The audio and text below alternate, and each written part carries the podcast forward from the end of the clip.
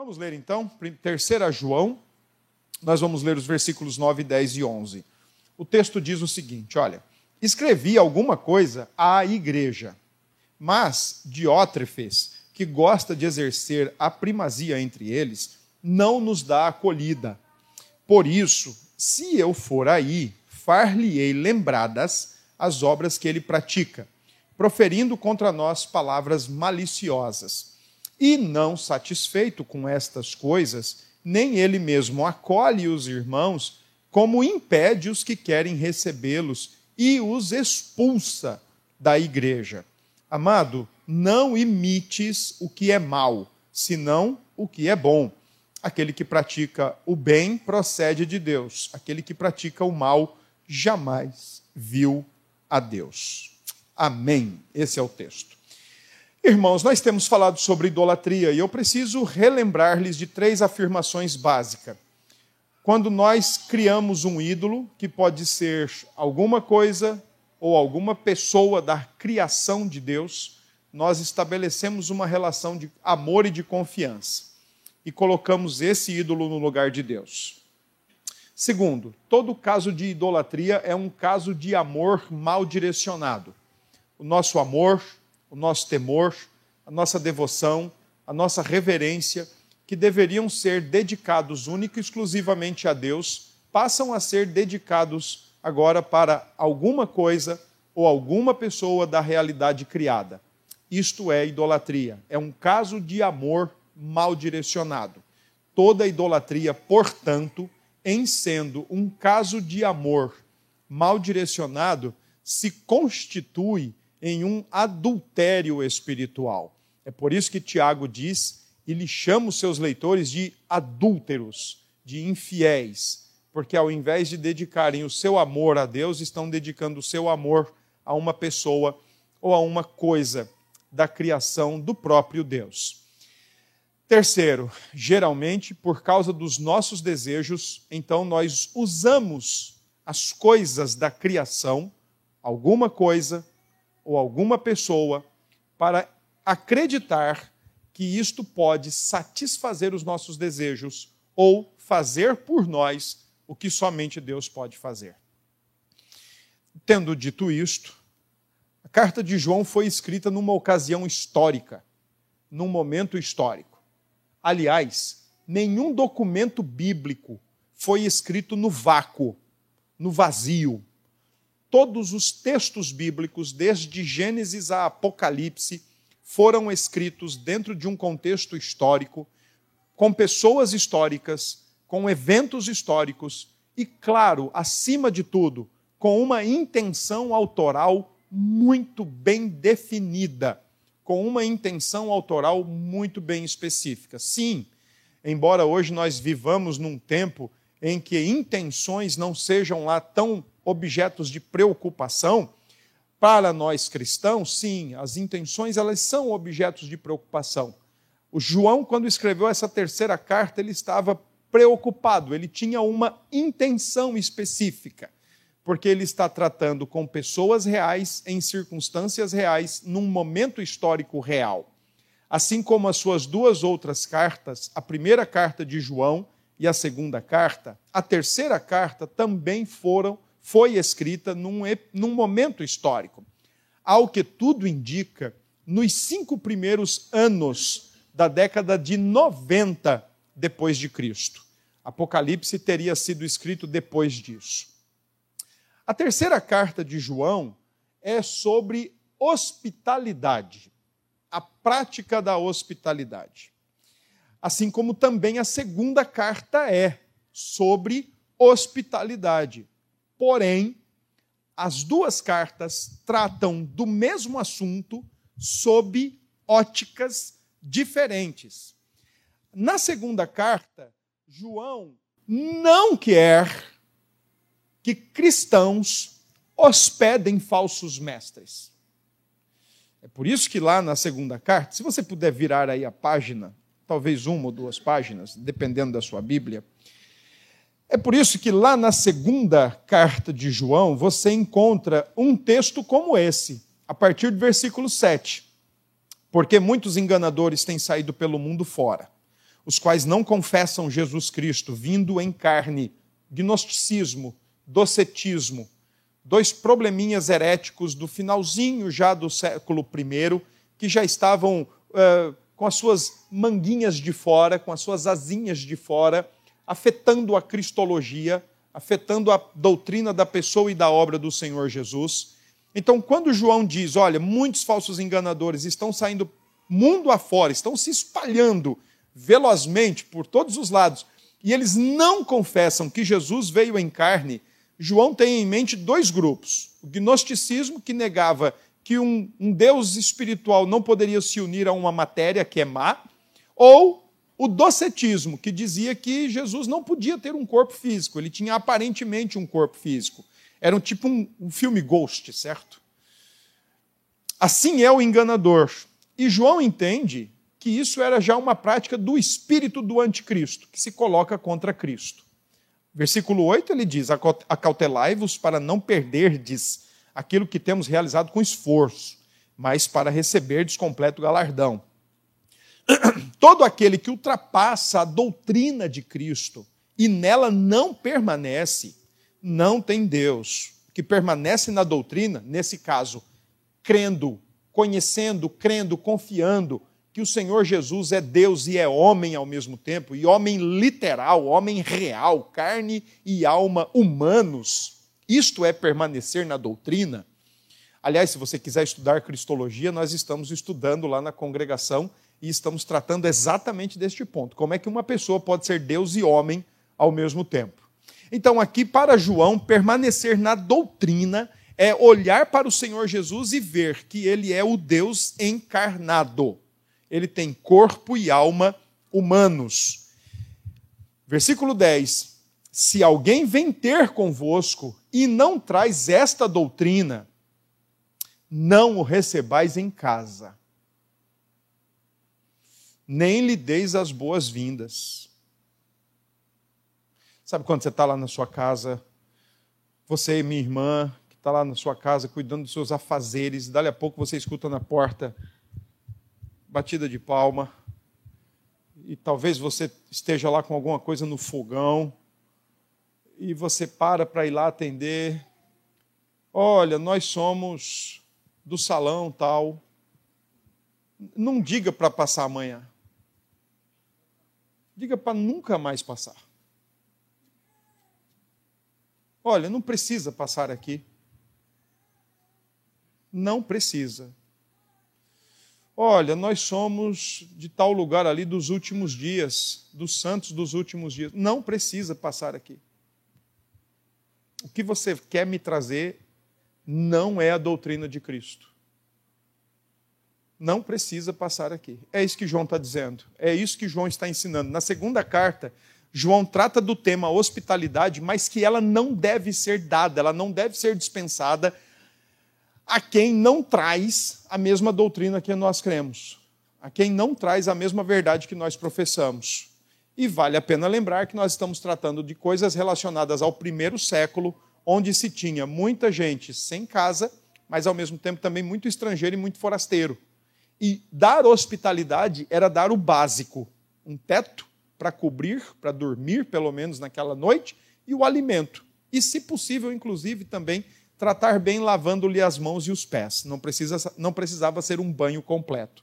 Então, o que João está dizendo aqui na sua segunda carta é: não deem hospitalidade para esse tipo de gente, que traz uma doutrina que é diametralmente diferente da sua, é herética, não dê cabimento.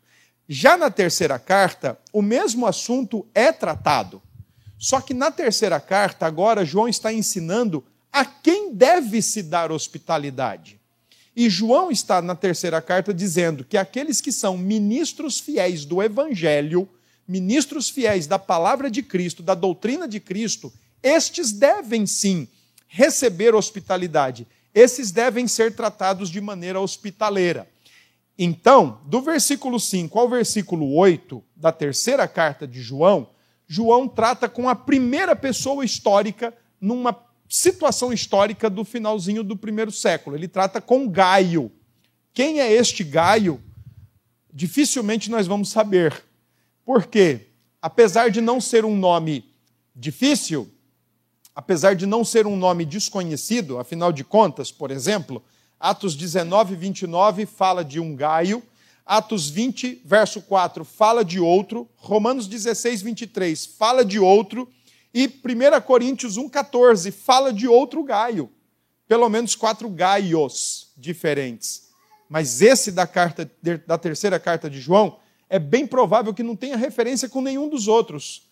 É uma outra pessoa, muito, muito concretamente, membro de alguma igreja jurisdicionada naquela região de João. Então, nos primeiros versículos da carta, especialmente os versículos 5 e a 8, João está dizendo para Gaio: Gaio, você tem tido bom testemunho, tanto da nossa parte como de todos os outros, porque você tem sido hospitaleiro. Aliás, você tem sido um amoroso, um fraterno hospitaleiro. Que você continue sendo assim. Que você continue atuando assim, com todos os irmãos que cooperam conosco na verdade. Continue dando hospitalidade aos irmãos que cooperam conosco na verdade. E é por isso também que essa terceira carta foi escrita.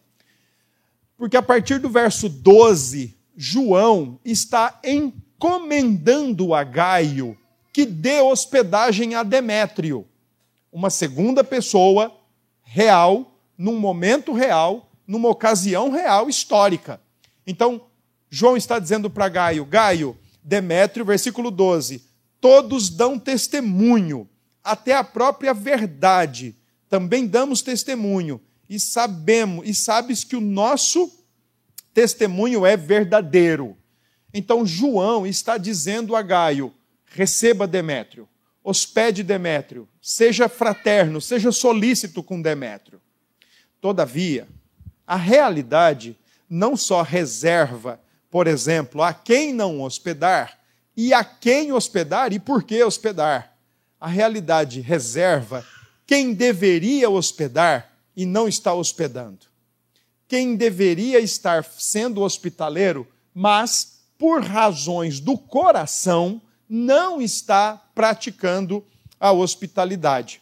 E é exatamente os versículos 9 e 10 que tratam de uma pessoa cristã que deveria estar dando hospitalidade aos pregadores do evangelho, aos cooperadores da verdade cristã da época de João encomendados, recomendados por João, mas ele não estava fazendo. Uma terceira pessoa real, numa ocasião real, com um problema real. Nome, versículo 9 diz que o nome dele era Diótrefes. Para a época de João, um nome muito raro. Afinal de contas, era um nome grego mais comum às famílias nobres, famílias ricas, especialmente famílias da aristocracia grega. O nome Diótrefes significa criado por Zeus, o bebê de Zeus. Interessante, ele era o inimigo da hospitalidade. Diótrefes estava dando péssimo testemunho, apesar de se dizer cristão, em relação à hospitalidade. Até porque uma das marcas características do cristianismo do primeiro século era praticar a hospitalidade. É só você lembrar de Tiago, que a fé sem obras é morta. E quando Tiago fala no contexto de obras lá na sua carta, ele está tratando do aspecto da hospitalidade. Você ser hospitaleiro é uma forma de mostrar a fé em Cristo e a nova vida em Cristo. De acordo com o versículo 9, Diótrefes era um sujeito intratável. Versículo 9 tem duas coisinhas aí que eu quero chamar a atenção de vocês. Começa assim: escrevi alguma coisa à igreja. Provavelmente não são nem a primeira, nem a segunda carta. É bem provável que tenha sido um outro documento Aliás, a maioria dos comentaristas vão nessa direção. É bem provável que tenha sido um outro documento que não foi preservado, por isso nós não temos condições de saber o que é realmente que foi escrito para a igreja. Mas uma coisa é certa: o que foi escrito não recebeu o mínimo de atenção e de consideração por parte de Diótrefes. E é isso que está no finalzinho do versículo 9. Diz assim: não nos dá acolhida, não recebe o que nós escrevemos, não recebe o que falamos, não recebe o que ministramos, não recebe o que ensinamos, ele simplesmente faz do jeito dele. Não é passivo de ser ensinado, não é uma pessoa que se mostra tratável, ele simplesmente faz o que der na sua cabeça. Então nós temos tentado, temos comunicado com ele, mas ele não nos dá acolhida, ele não se mostra interessado em nos ouvir e muito menos ainda em receber o que nós estamos colocando para que seja praticado. Se ele não faz isso com um apóstolo, em termos negativos, olha o que ele faz em termos maldosos com aqueles que são cristãos e que careciam de hospitalidade. Ministros, pregadores, evangelistas itinerantes da época de João, que precisavam, que careciam de pelo menos um lugar para passar a noite. Olha o que esse Diótrefes faz. Versículo 10. Primeiro, ele profere contra nós palavras maliciosas. João usa cuidadosamente uma palavrinha grega que traz a ideia de tagarelar. Não é a mesma palavra que está lá em Atos 17, quando Paulo é chamado de tagarela. Mas é uma outra palavra.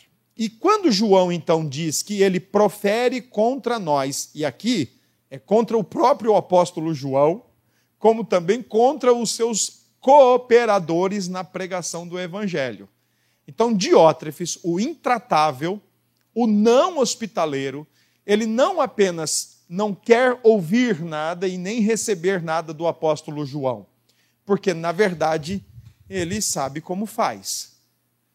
Primeiro, ele profere contra nós palavras maliciosas. A ideia de palavras maliciosas é ele está tagarelando contra nós com palavras maldosas ele fala contra nós absurdos, ele profere contra nós palavras ímpias, palavras disparatadas, ele simplesmente lança acusações maldosas contra nós e não tem base alguma para provar o que ele está falando.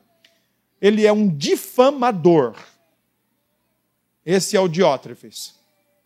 Essa é a primeira atitude dele. A segunda atitude dele é: ele não acolhe e, além disso, ele impede que outros cristãos acolham ministros, pregadores, evangelistas itinerantes que precisavam de uma hospedaria para pelo menos passar a noite. O versículo 11 diz: Não satisfeito com estas coisas. E é interessante como João coloca isso, porque ele está mais ou menos dizendo assim: ó, e tem mais. Ele não só profere calúnias e mentiras e nos difama, como além disso, ele não acolhe e impede quem faça.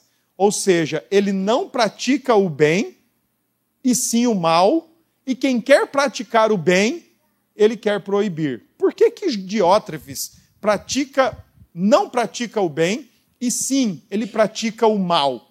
Porque João, o apóstolo João, que é o autor desta carta, ele tem um conceito muito interessante de ódio. Para João, o ódio não é você reunir e guardar sentimentos contra outra pessoa. Para João, o ódio é você ter e não ajudar. Para João, isso já é ódio. Abra a tua Bíblia na primeira carta de João, capítulo 3. João, capítulo 3, 1 João, perdão, capítulo 3. A partir do versículo 13, olha o que o, o mesmo autor de 3 João fala. Irmãos, não vos maravilheis se o mundo vos odeia. Se o mundo vos odeia. Não fiquem admirados com isso, não fiquem preocupados, não fiquem embasbacados com isso, é o que ele está colocando. Nós sabemos que já passamos da morte para a vida. João aqui pensa no sentido espiritual. Nós deixamos a morte espiritual e em Cristo agora nós somos vivos. porque amamos os irmãos. E amar, para João, não é de fala. Para João, amar é prática. A mesma coisa que Jesus ensinou: que quem ama dá a sua vida. Quem ama dá o que tem. Quem ama oferece. O amor é prático, o amor é sacrificial, o amor oferece. Por isso que ele está dizendo exatamente isso, porque amamos os irmãos. Aquele que não ama permanece na morte, na morte espiritual, não sabe quem é Cristo. É isso que ele está colocando. Versículo 15: Todo aquele que odeia a seu irmão é assassino. Ora, vós sabeis que todo assassino não tem a vida eterna permanente em si. Nisto conhecemos o amor, que Cristo deu a sua vida por nós, e devemos dar a nossa vida pelos irmãos. Então aqui João está ampliando e até explicando um pouco mais o que o próprio Jesus já ensinava sobre o que é o amor e sobre o que é amar. O que me chama a atenção é quando João diz que aquele que odeia o seu irmão é assassino. E aqui nós somos levados a pensar que crentes estão guardando o sentimento de ódio contra outro crente, o que não é difícil da gente achar. Afinal de contas, o cristianismo não acontece num vácuo histórico.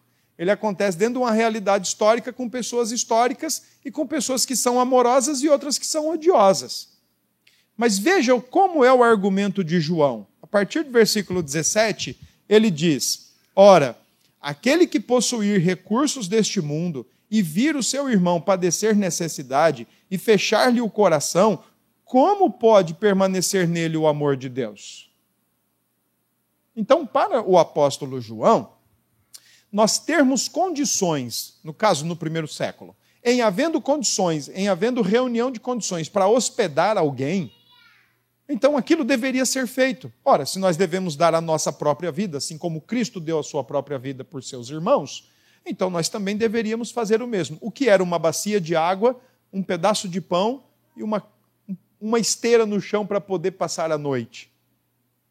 Era expressão de amor. É por isso que no versículo 18 ele diz: Filhinhos, não amemos de palavra nem de língua, mas de fato e de verdade, na prática. Então, para João, o odiar não precisa você guardar qualquer sentimento no seu coração. Basta você saber que um irmão seu está com necessidade, você tem recurso e não coopera. Para João, isso já é ódio. Já é o inverso do que Cristo fez. Então, o que é que Diótrefes está fazendo? Ele está fazendo o mal. Ele não hospeda, tendo condições, e ainda proíbe os que têm condições de hospedar. Ele fala contra João e os cooperadores, ele não acolhe e impede quem o faça. E é por isso que no versículo 11 da terceira carta de João, então João diz assim para Gaio: Amado, não imites o que é mal, senão o que é bom. Aquele que pratica o bem procede de Deus, aquele que pratica o mal jamais viu a Deus. No versículo 11, praticar o bem era ser hospitaleiro, enquanto praticar o mal era simplesmente não ser hospitaleiro. Além de falar contra, além de não acolher e impedir, ele também faz uma terceira coisa ruim. Finalzinho do versículo 10 ele os expulsa da igreja. Se não anda conforme o que ele pensa e o que ele quer, ele põe para correr. Se não dança conforme a música que ele toca, ele põe para correr. Ele simplesmente descarta. E aqui, o Diótrefes se contrapõe ao que está sendo ensinado em 2 João. Se em 2 João é para você botar para correr quem não traz a mesma doutrina, agora ele se contrapõe porque ele põe para correr quem hospeda e abriga quem traz a mesma doutrina. Então ele se contrapõe deliberadamente, de maneira intratável, ao apóstolo João, obrigando e fazendo com que as pessoas expulsem pregadores leais e fiéis do evangelho só porque ele quer. Qual a razão de Diótrefes fazer isso? O porquê ele faz isso? A Karen Jobs é uma comentarista, uma estudiosa do Novo Testamento, e ela reuniu três possibilidades mais recentes que são discutidas a partir do século XIX e oscila ou alterna entre, provavelmente, Diótrefes tinha alguma divergência com João no que diz respeito à política eclesiástica e à sua liturgia. Talvez Diótrefes não gostava disso e por isso ele está retribuindo desta forma. Resposta errada. Segunda, talvez Diótrefes tinha uma divergência quanto ao conteúdo da verdadeira doutrina e do verdadeiro ensino apostólico. Talvez ele não aceitava aquilo. Talvez, pode até ser, mas não é o caso. Terceiro, talvez ele tivesse uma divergência pessoal contra o apóstolo João. Eu fiquei pensando nesse argumento que foi levantado no século XIX e eu realmente fiquei preocupado com esse tipo de argumento. Embora pareça ser o mais atraente, é o menos provável. Gente, ter problema com o apóstolo do amor é só o Satanás.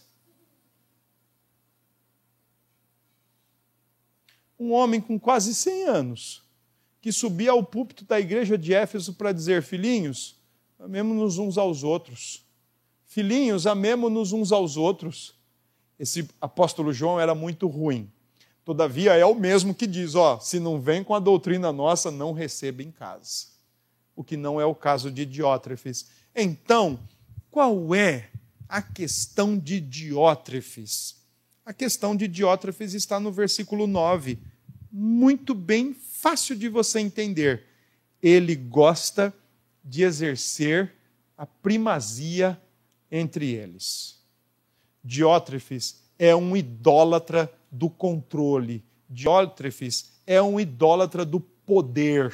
Ele gosta de estar no comando ele gosta de estar exercendo influência, liderança, ele quer estar na frente, ele quer estar no cabresto, ele quer estar no, no, no, volante, ele quer estar no guidão, ele quer estar no controle de tudo. Se não for do jeito dele, não serve. Se não for do jeito dele, não presta. Se não for do jeito dele, não vale para nada.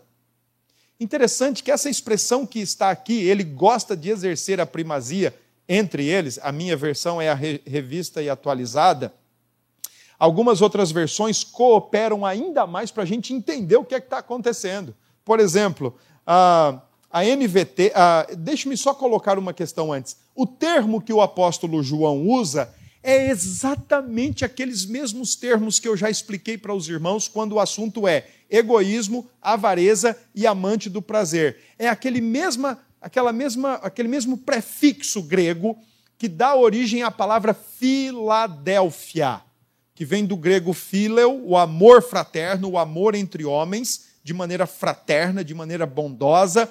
Só que João pega o prefixo fio e ele junta com uma palavrinha, outra palavrinha grega, que é a proteuon, que dá a ideia do primeiro.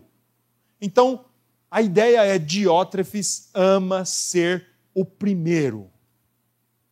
Essa palavra só aparece aqui no Novo Testamento, não aparece em mais nenhum lugar do Novo Testamento. Todavia, na língua grega e no mundo grego da época de Paulo, da época de João, ela era uma palavra muito usada para descrever alguém que ama liderar, exercendo controle sobre outros.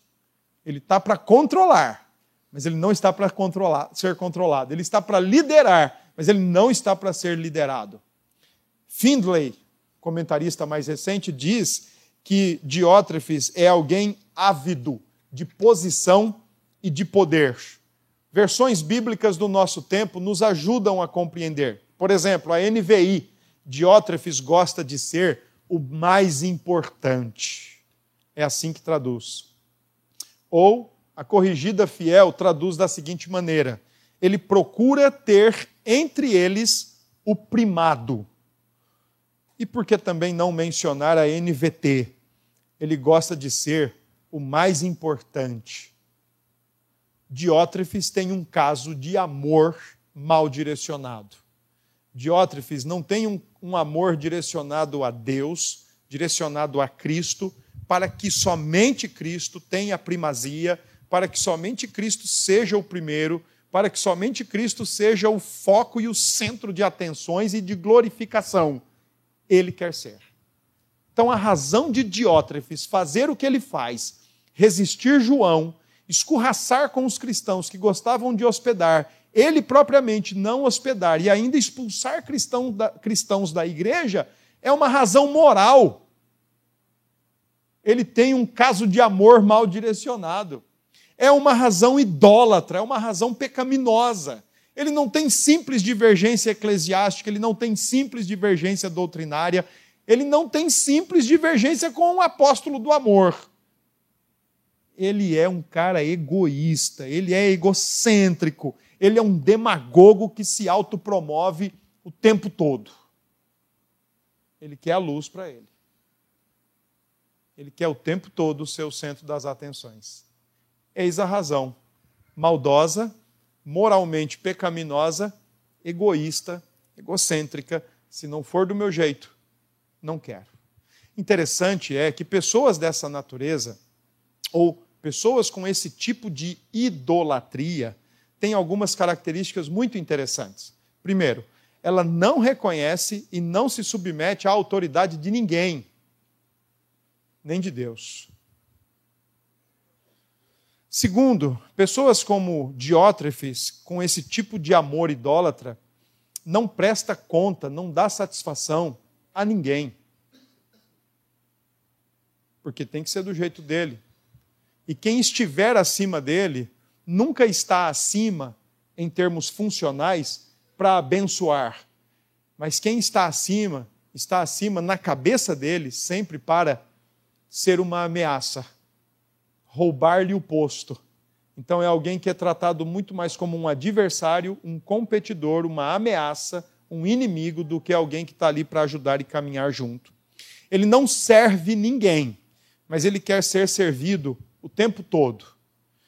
Tudo tem que ser do seu jeito e ele tem de comandar. Porque se outra pessoa comandar, não presta, não serve. Ele tem que comandar ele rejeita tudo e todos que possam ameaçar a sua liderança, de maneira maximizada, aponta para o pecado e os defeitos dos outros, mas de maneira minimalista, ele aponta para os seus defeitos e para os seus pecados. É por isso que Jesus disse: Olha, não julgueis para que não sejais julgados. E versículos abaixo ele diz: Por que é que você consegue ver o grão de areia é, no olho do teu irmão, mas não consegue ver a trave no teu olho. Ele maximiza as suas virtudes e minimaliza o defeito que ele tem, mas ao mesmo tempo minimaliza o defeito dos outros. Quando você. Ele, o tipo do Diótrefes aqui, e pessoas que têm esse tipo de amor idólatra, quando começam a perceber que alguém está despontando, ele já chama os outros e fala: Olha, está vendo? Ele tem uma série de defeitos. E quando você diz para ele: Olha, mas ele também tem virtudes. É, mas não são tantas como as minhas. As minhas virtudes são melhores. As minhas virtudes são maiores que a dele. Quando eu disse para os irmãos no início que o cristianismo aconteceu numa época histórica, com, lidou com pessoas históricas, lidou com situações históricas, eu não estava exagerando. Abra a tua Bíblia em Marcos 10, que eu quero mostrar para vocês que o pecado de Diótrefes, a idolatria de Diótrefes, não foi só a dele. E não foi exclusiva dele. Abra a tua Bíblia no capítulo 10 de Marcos e eu quero concluir com esse texto. Marcos 10, especialmente, a partir do verso 32, é a terceira ocasião, eu não vou ler todo o texto, mas a partir do verso 32, é a terceira ocasião que Jesus anuncia aos seus apóstolos que eles estão indo já para Jerusalém, eles já estão na estrada, já estão no caminho. E quem aqui já viajou por mais de três horas, quatro horas, é, sabe como é bom, mas também como é ruim, é, porque às vezes a, o papo acaba, às vezes sobra papo, às vezes acaba papo, falta papo. E no caso aqui eu fico imaginando o papo dos apóstolos. Aliás, não precisamos imaginar, porque está na Bíblia. Ele anuncia, Jesus anuncia uma primeira vez a sua morte, Pedro fala uma besteira. Jesus anuncia a segunda vez a sua morte, os apóstolos falam outra besteira. E agora, por sua terceira ocasião, Jesus fala da sua morte e os apóstolos falam outra besteira. E o texto diz o seguinte: Jesus, a partir do verso 32, ele, eu quero ler o 33, ele diz: Eis que subimos para Jerusalém, e o filho do homem será entregue aos principais sacerdotes e aos escribas. Condená-lo-ão à morte, e o entregarão aos gentios. Hão de escarnecê-lo, cuspir nele, açoitá-lo, matá-lo, mas depois de três dias ressuscitará. É isso que Jesus está contando para os apóstolos que vai acontecer. Essa é a terceira vez que ele está falando, eu estou indo para morrer. E agora que ele está sendo mais específico, porque quando ele acrescenta que vai ser entregue aos gentios, ele já está falando do que vai acontecer é, perante os romanos, os soldados romanos e o próprio Pôncio Pilatos que vai lavar as mãos. Então Jesus está falando com os seus apóstolos, os doze, uh, inclusive Judas que está lá, que vai lhe acontecer em Jerusalém. E a partir do verso 35, então, olha o que acontece. Então se aproximaram dele Tiago e João, filhos de Zebedeu, dizendo: Mestre, queremos que nos conceda o que te vamos pedir. Eu, eu fico vendo, sempre que eu leio esse versículo, eu imagino a cena de crianças ou adolescentes que chegam para os seus pais e querem alguma coisa.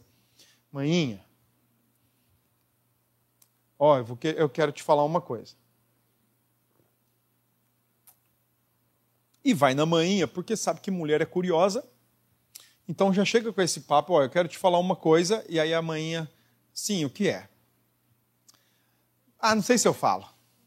Pronto, aí matou a mãe. Não sei se devo. Aí a mãe morreu. E aí a mãe fica, não, mas diga.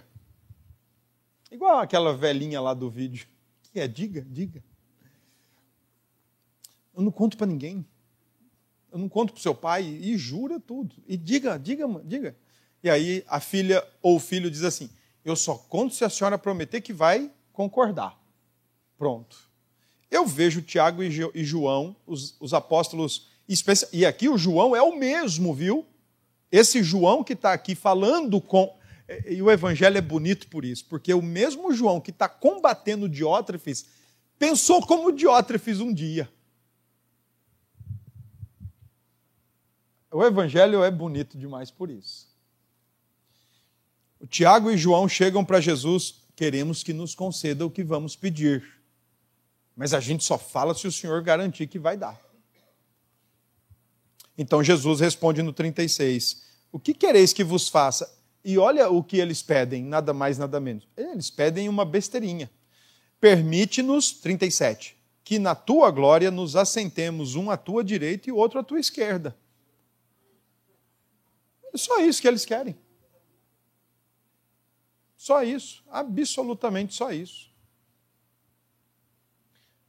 O apóstolo João, que refuta Diótrefes, um dia foi como Diótrefes. Quero o melhor, quero o holofote, eu quero ser um dos primeiros. Então Jesus dialoga dizendo: Olha, não, vocês podem tomar, do, vão beber do cálice que eu bebo. E eles respondem: Sim, é, vão, mas calma lá, não é tão igual não. E aí, o interessante é que no versículo 41, os pedido, o pedido de João e Tiago gera um embaraçozinho lá no colegiado apostólico. Porque os outros viram eles pedindo para Jesus, e olha o que diz o verso 41. Ouvindo isto, indignaram-se os dez contra Tiago e João. Talvez se indignaram contra Tiago e João porque tinham os mesmos desejos e não foram pedir antes. Talvez porque queriam os mesmos lugares, à direita e à esquerda, queriam o mesmo holofote e não foram pedir antes. Então, como eles foram mais rápidos, Tiago e João deixaram eles irados porque frustraram-lhes o plano. Porque o, o que estava no coração de Diótrefes um dia esteve no coração de João e talvez possa estar no nosso.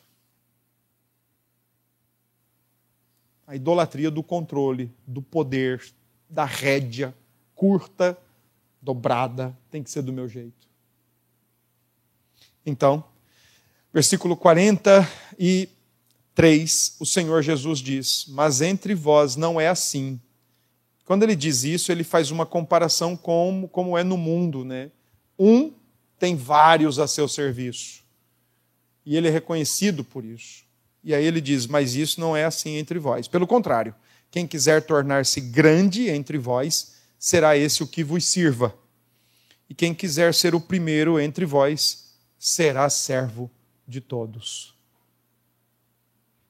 Primeiro é sempre o servo de todos.